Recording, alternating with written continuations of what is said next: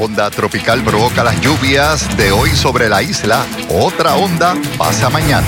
No puede con la culpa. Él dice que fue el que mató al niño. Cuando yo le digo que un accidente, porque un accidente lo puede tener cualquiera. Destrozado joven que manejaba exceso de velocidad y provocó accidente donde pereció su hijastro. Exceso de velocidad y sobreconfianza al volante tiñen de sangre en nuestras carreteras. Aumentan los accidentes fatales. El curso de la pandemia pudiera cambiar. Neumólogo puertorriqueño esperanzado en pastilla de Merck que pudiera ser autorizada contra el COVID-19. No es sugerencia, es una orden. Erradicarán cargos criminales a comerciantes que han violado la orden ejecutiva contra el COVID. Al alcance de un clic lanzan plataforma digital para poner a tu disposición la quiropráctica.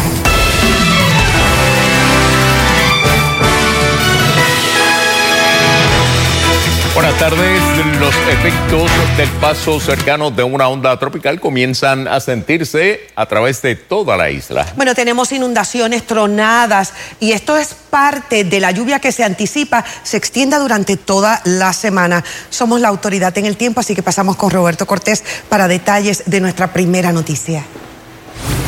Buenas tardes. Actividad de lluvia intensa. Desde ayer se ha estado registrando en la isla tarde. Ayer comenzaron a moverse las primeras bandas de lluvias. Durante la noche estuvo lloviendo y tronando. Y en las últimas horas la actividad de aguaceros ha persistido, mayormente en la parte este de la isla, que ha visto más de dos pulgadas de lluvia. En la zona metropolitana, una tronada provocó que se emitiera una advertencia de inundaciones urbanas. A esta hora, los eventos de lluvia más fuertes siguen a través de la isla de Vieques, afectando Isabel II, continúan hacia el mar y luego entran al área de Fajardo donde hay actividad de lluvia también bastante intensa esta hora que se extiende a sectores del área de Salinas. En el sur de Puerto Rico la misma situación, bandas de lluvias entre Guayama, Pozuelo, sectores de Salinas, Coamo, Santa Isabel y de camino hacia el área de Villalba y Ponce se está próximo a entrar, hay una banda de lluvia bastante intensa y entonces para la parte norte central de la isla, entre Jayuya, Orocovis, hacia Vega Baja, Barceloneta y Quebradillas, los eventos de lluvia son más de leves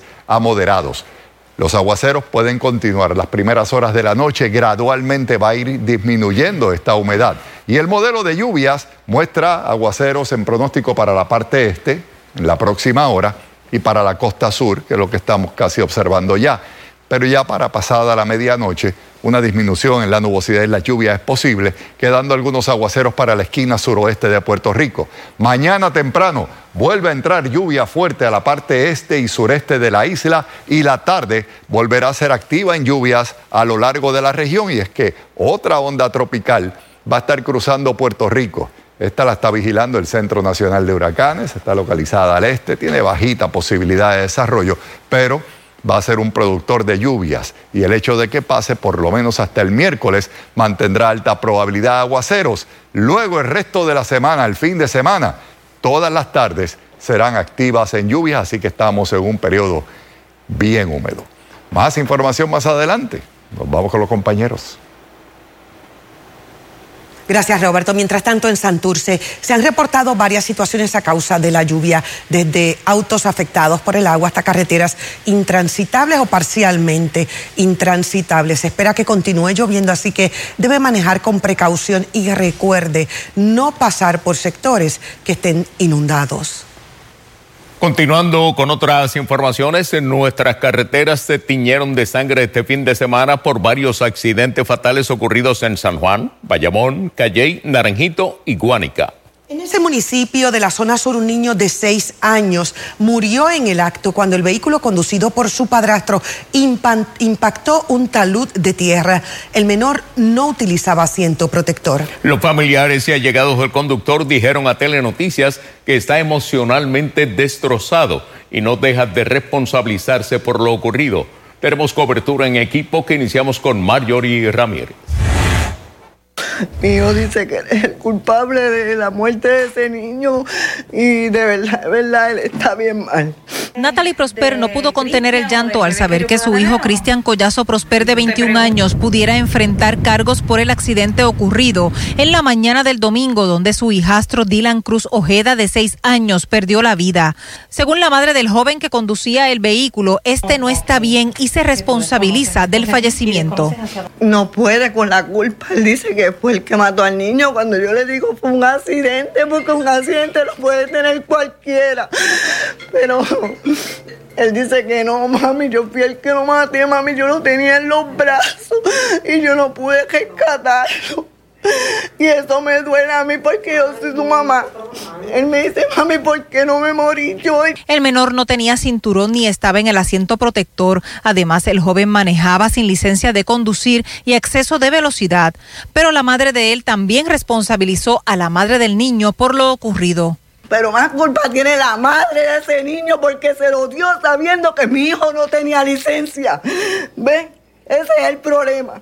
Y ahora mi hijo está sufriendo las consecuencias mientras la madre sabrá Dios dónde está metida la madre de ese niño. Yo estoy sufriendo por mi hijo. Y ella sabrá Dios dónde está. Imagínate que a mi hijo le hubiese pasado algo como le pasó al de ella. Yo me estuviera muriendo.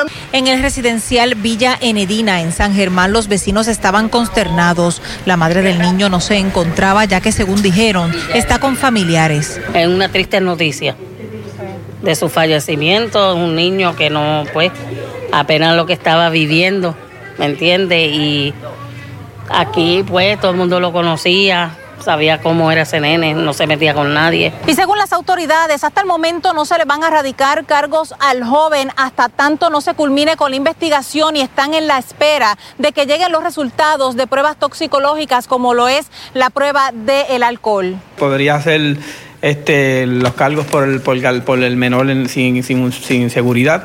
Este, él no tenía licencia, este, la negligencia como tal. Habría que verificar, como le dije anteriormente, si llega la prueba toxicológica a donde la fiscalía y esta determinaría que, hubiese algún tipo de uso de sustancia este, en el organismo. Para Telenoticias, Marjorie Ramírez. La muerte de Dylan fue una de siete ocurridas durante el fin de semana largo, muchas de las cuales pudieron haberse evitado según la policía. En el caso del menor, la falta de asiento protector fue un factor, pero el exceso de velocidad parece ser el denominador común en estas fatalidades. Luis Guardiola amplía. La falta de un asiento protector podría haber sido la diferencia entre la vida y la muerte del pequeño Dylan. Porque el asiento protector está fabricado para recibir el impacto, manejarlo, proteger eh, la cabeza, el cuerpo de, ese menor. Irónicamente, la campaña de la policía contra los padres y tutores que no utilizan los asientos especiales para sus niños arreció en los últimos meses. De julio al día de hoy hemos triplicado el año 2019 y 2020. Hemos dado más cantidad de abortos, más intervenciones. Un menor de seis años como Dylan debe viajar en asientos de elevación o boosters. El cuerpo de bomberos prefiere el que tiene espaldar con protección lateral integrada. Le protege los dos hombros, le protege las dos caderas, le protege la pelvis. Aparte de que viene con esta tecnología. Esta tecnología de Side Impact Tester lo que quiere decir que el asiento lo fabricaron de tal forma que si recibe algún impacto o la lateral, él absorbe el, el impacto. Colocarlos bien es sorprendentemente sencillo. Él podía poner puesto el cinturón normalmente y el niño estaba completamente protegido. Rodríguez sostuvo que la acción negligente podría acarrear consecuencias legales al padrastro y la madre de Dylan. El departamento de la familia entra entonces en, la investigación, además de que es una violación de ley. Incluyendo ese accidente, la alta velocidad parece haber sido el factor determinante en seis de las siete muertes ocurridas durante este fin de semana. Las muertes ocurrieron en cinco municipios. Huánica y San Juan tuvieron dos cada uno. Según la policía, la muerte de César Augusto Coloma, de 79 años, cuyo vehículo cayó por un barranco en la carretera 184 del barrio Guabate en Calley, quizás pudo deberse a otras razones. Tenemos que esperar la autopsia. Puede ser que no sea relacionado a un accidente. La persona ya ha tenido una condición de salud. Jonathan Santiago Torres, de 28 años, pereció en el acto luego de impactar de frente a otro vehículo en Naranjito. En Bayamón, Jesús Pacheco Ayala, de 27, murió mientras operaba un vehículo todoterreno por la carretera 199. Esos vehículos no tienen el peso ni la capacidad para estar compitiendo con vehículos de alta velocidad. Tanto González como Rodríguez favorecen la aprobación de un proyecto de ley que le daría más garras a la policía para intervenir con los conductores de esos vehículos. Para Telenoticias, Luis Guardiola. Bueno, recuerde que un asiento protector bien instalado puede salvar la vida de un niño. No utilizarlo es fatal. Ahora vamos a repasar qué tipo de asiento debes utilizar dependiendo la edad y las características de tu hijo. Comencemos con este asiento. Este es el protector para infantes. Todo niño o niña desde que nace hasta los dos años tiene que estar mirando hacia la parte de atrás del automóvil. Esa posición es la que mayor seguridad y protección ofrece. El asiento convertible, que es el que tenemos ahora en esta gráfica, es para niños de dos años o más y se coloca mirando hacia el frente, dependiendo del peso y la estatura del menor. El booster o asiento elevado se utiliza con el cinturón de seguridad y puede utilizarlo menores que pesen menos de 80 libras o que tengan menos de 8 años. El cinturón de seguridad es para los niños suficientemente altos como para sentarse de manera que pueda doblar las rodillas en el borde del asiento sin resbalar. Debe colocarse bien ajustadito, nunca debajo de los brazos del niño o de la espalda. La policía investiga una alegada agresión sexual contra una joven de 20 años en una playa en el condado cerca de la calle Cervantes. Según se informó, un agente de la División de Delitos Sexuales tomó la querella hoy, aunque el alegado incidente ocurrió ayer. La joven que no fue identificada se encuentra en un hospital. Hoy se llevó a cabo una audiencia intermedia en el caso contra los hermanos Luis y Eric Zapata, encarcelados en México tras ser acusados de agresión sexual. En el proceso de hoy se estaría determinando si el caso va o no a juicio. Durante una entrevista en el programa Día a Día, el padre de los detenidos, Luis Zapata, dijo que van a solicitar una extensión de tiempo, ya que cuentan con una nueva representación legal. Zapata también explicó que la alegada víctima desistió de llevar el caso pero que la justicia en México ha mantenido en vigor el proceso. Los hermanos Luis y Eric Zapata están encarcelados desde el pasado 28 de junio.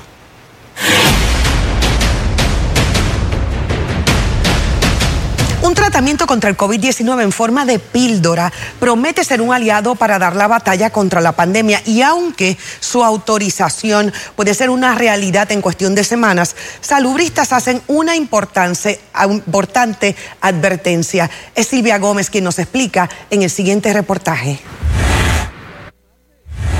La farmacéutica Merck le pidió hoy a la FDA que autorice el uso de su medicamento contra el COVID-19 Molnupiravir. El antiviral de Merck reduce en 50% el riesgo de hospitalización o de muerte por COVID. El ensayo Merck lo realizó con 775 pacientes con algún factor de riesgo que tomaron la píldora cada 12 horas durante cinco días. Para el neumólogo doctor Pepe Luis Echegaray, esta píldora antiviral es otra herramienta más que en combinación con la vacuna puede hacer la diferencia. Es otra herramienta más que vamos a tener para combatir y controlar eh, el COVID. Inclusive puede ser esto, como yo le estoy diciendo, el principio del fin de la, de la pandemia, porque nos da un poder para aquellas personas que se infecten, vacunados o no vacunados, poder tener una medicina que se usa al principio eh, de la enfermedad, aún sin síntomas, y eso evita que, se, que el paciente se complique, caiga hospitalizado o, o inclusive la muerte. Este antiviral se tomaría una vez al día por 5 o 10 días. Lo que hace es que eh, esfuerza al virus en la replicación, hacer tantos errores genéticos que evita que el virus se replique. El medicamento pudiera resultar ser libre de costo para los pacientes. Es posible que sea aún gratis en, en ciertos momentos porque el presidente Biden entiendo yo que ha aprobado una cantidad de, de presupuesto para pagar estas medicinas. Otras dos farmacéuticas, Pfizer y Roche, trabajan en píldoras antivirales contra el COVID que se espera que estén listas para someterlas para la aprobación de la FDA para fines de año. Para Telenoticias, Silvia Gómez. Pero como saben, ya existen tratamientos autorizados por la FDA para combatir el COVID, entre ellos el medicamento antiviral Remdesivir. Su uso está autorizado para pacientes mayores de 12 años que estén hospitalizados y que pesen más de 88 libras. Su uso es vía intravenoso. La FDA también autorizó el uso del medicamento Olumiant o el baricitinib de la farmacéutica Eli Lilly para mayores de 12 años que necesiten el oxígeno suplementario. Este medicamento es una píldora también y solo se utiliza en los hospitales. Además, como medida preventiva existen las vacunas de Pfizer, Moderna y Janssen. Sobre este tema hoy preguntamos, ¿crees que la FDA debe autorizar el uso de emergencia de la nueva píldora contra el COVID-19? 79% respondió sí, 21% no. Para más noticias, accede a telemundopr.com. Atención comerciantes, el Departamento de Salud continúa sus operativos sorpresa y muchos negocios han sido multados y cerrados y sus propietarios pudieran enfrentar cargos criminales. Maribel Meléndez de Fontán con detalles. No es la primera vez que el Departamento de Salud interviene el negocio El Mallorquín Sports Bar en Río Piedras por violaciones a las órdenes ejecutivas que buscan minimizar los contagios por COVID-19. Continuamente la policía de Puerto Rico ha estado visitando el lugar. De hecho, en el pasado se les radicaron cargos criminales. Eh, no obstante, este, este comercio continúa con la misma desafiante a violentar la orden ejecutiva. El comercio operaba pasada la medianoche, había sobrecupo en el local y la gran mayoría de los clientes estaban sin mascarillas. Debemos recordar que es un establecimiento para jugar billar, eh, eh, consumo de juca, eh, bebidas alcohólicas y lamentablemente ya había sido hace dos semanas cerrado por el mismo departamento en violación a la orden ejecutiva.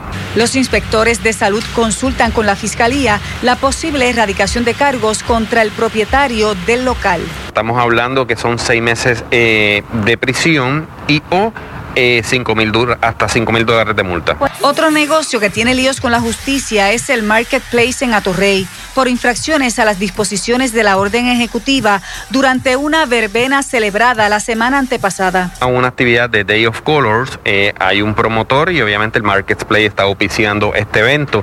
Así que en las imágenes hablan solas, había una aglomeración de personas, no utilización de mascarilla, eh, los jóvenes chocando unos con otros. El llamado a los comerciantes es a no bajar la guardia con el COVID-19, mantener las medidas preventivas y cumplir a cabalidad con la orden ejecutiva que vence este próximo jueves 14 de octubre. Este tipo de órdenes no son sugerencias, sino son directrices que se deben de cumplir para evitar eh, este tipo de contagio. Nosotros en el Departamento de Salud, nuestro secretario lo que quiere es cero contagios y cero muertes, y esa es nuestra misión. La División de Investigaciones de Salud ha realizado operativos sorpresas alrededor de toda la isla.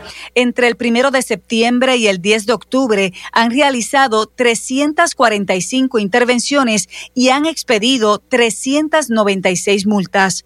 Para Telenoticias, Maribel Meléndez Fontán. En Trujillo Alto, vecinos de la planta Sergio Cuevas están cansados del mal olor que emana de esa instalación de filtración. Esta tarde se llevó a cabo una reunión entre las comunidades afectadas la Autoridad de Acueductos y Alcantarillados y el alcalde José Luis Cruz. Pasamos con el compañero José Tevez, quien tiene detalles en directo. José, ¿qué explicación dieron a los residentes? Bueno, la respuesta que dio la autoridad de acueductos y alcantarillados, que aparentemente satisfizo a los líderes comunitarios de estas comunidades, son cinco a seis comunidades que se ven eh, afectadas por este hedor, por este mal olor que sale de la planta de Sergio Cueva y que dijeron salieron satisfechos de esta reunión es que aunque estos olores emanan de la planta de filtración de Sergio Cuevas, los mismos se originan, el origen de estos está en la represa Carraízo y que se debe a la vegetación que crece en esa represa, los llamados jacintos, y el problema se acrecenta en días como los pasados días recientes en los que no llovía y eh, con la sequía baja el volumen de agua. Y eso es lo que eh, eventualmente eh, causa esta situación en la planta de, Sergio Cueva. Pero vamos a, escuchar al alcalde José Luis Cruz, al alcalde de Trujillo Alto y el representante a la Cámara eh, por este distrito, Roberto eh, eh, Roberto Rivera, explicando los datos que le dio la autoridad de acueductos y alcantarillados. Esta vegetación que cuando el lago pues no, tiene la suficiente correntilla, no baja ese, esa vegetación se queda en el lago. Por lo tanto, eh, al, pierde oxigenación el agua, se pudren las plantas, el sedimento también y cuando viene el agua lo que viene es un olor sumamente desagradable. Y el problema que tienen de la vegetación es que se multiplica con una facilidad. Ellos, pues, ellos tienen una máquina, ahora es por primera vez Nunca habían tenido una, máquina y ahora tienen una máquina, pero no dan abasto. se multiplica, que, es una barbaridad, y entonces muere esa mata y es la que va, llega acá a Sergio Cueva y como único la pueden manejar es con químicos. Y entonces tienen que ir buscando cuál es el químico que funciona.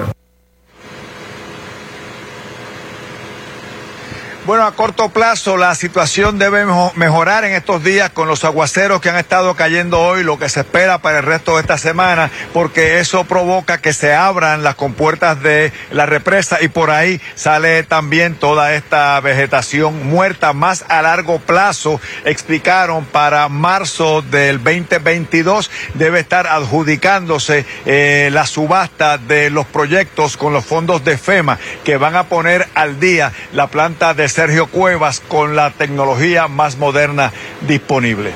Para Telenoticias, desde el municipio de Trujillo Alto, les informó José Esteves.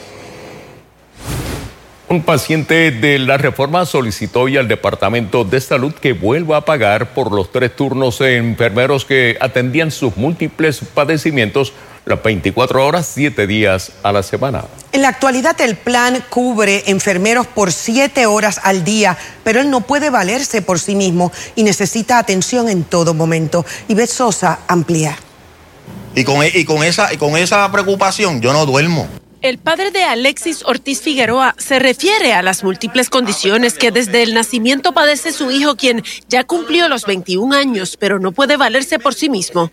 Alexis es paciente de distrofia muscular. Su escoliosis severa provocó que le colapsara un pulmón y tiene una traqueotomía. Alexis tiene la reforma y recientemente le quitaron los tres turnos de enfermeros que le atendían las 24 horas del día, los siete días a la semana. ¿Usted tenía ese enfermero y qué ese enfermero y pues me, me llamaron que no me lo iban a aprobar porque el médico necesitaba más justificación. Busqué la justificación de la neumóloga, que es la especialista en pulmones, y él, y todavía él quiere más, más, eh, eh, este, más documentos certificando las condiciones. Hay cuidados que solamente el enfermero lo puede hacer, como succionarlo, porque son procedimientos estériles, cambiarle las mangas, este, cambiarle el tubo de la tráqueo, que cualquier cosa que sea que no sea estéril, este, lo puede perjudicar a él, ya que solamente tiene un pulmón, está comprometido. Darel Ramos es uno de los tres enfermeros que cubría los turnos del cuidado de Alexis. Hoy lo atiende, aunque no cobre, pues reconoce que el paciente necesita su ayuda. Su padre trabaja, por lo que el cuidado de su hijo se complica. Y es que, de buenas a primeras, el Departamento de Salud determinó por conducto de un médico generalista que no se justifica el que un profesional de la salud se haga cargo en todo momento de los cuidados este paciente? Está en siete horas. Él dice que son eh, con ocho horas, siete a tres, con eso basta. Que no vaya, él, él, esté solo, yo vaya a estar en el baño, una necesidad, y se vaya en un paro él. Entonces, se muere el nene. Aquí los impedidos no, siempre le ponen 20 obstáculos. ¿Sabes? Es como, es como decirle a un impedido que no tiene pie, te espero en el, el piso 50 y no tengo elevador. Y la situación se agrava con la crisis energética que se vive en el país. Ahora mismo con el problema que está viendo de los bajones de luz, este, se cae eso y su concentrador y su ventilador están conectados 24 horas. Yo pido ¿verdad? que por favor me ayuden, que ya yo tenía enfermero antes, 24-7, y en verdad pues pido que por favor vuelvan a ponerlo. Para Telenoticias, Ivette Sosa. Bueno, sobre este caso, el Departamento de Salud confirmó a Telenoticias que están investigando. Telenoticias estará pendiente. Y si tu familia o comunidad tiene algún problema y no le encuentran solución, no dudes en llamarnos al 787-641-2220, porque en Telenoticias sí estamos para ayudarte.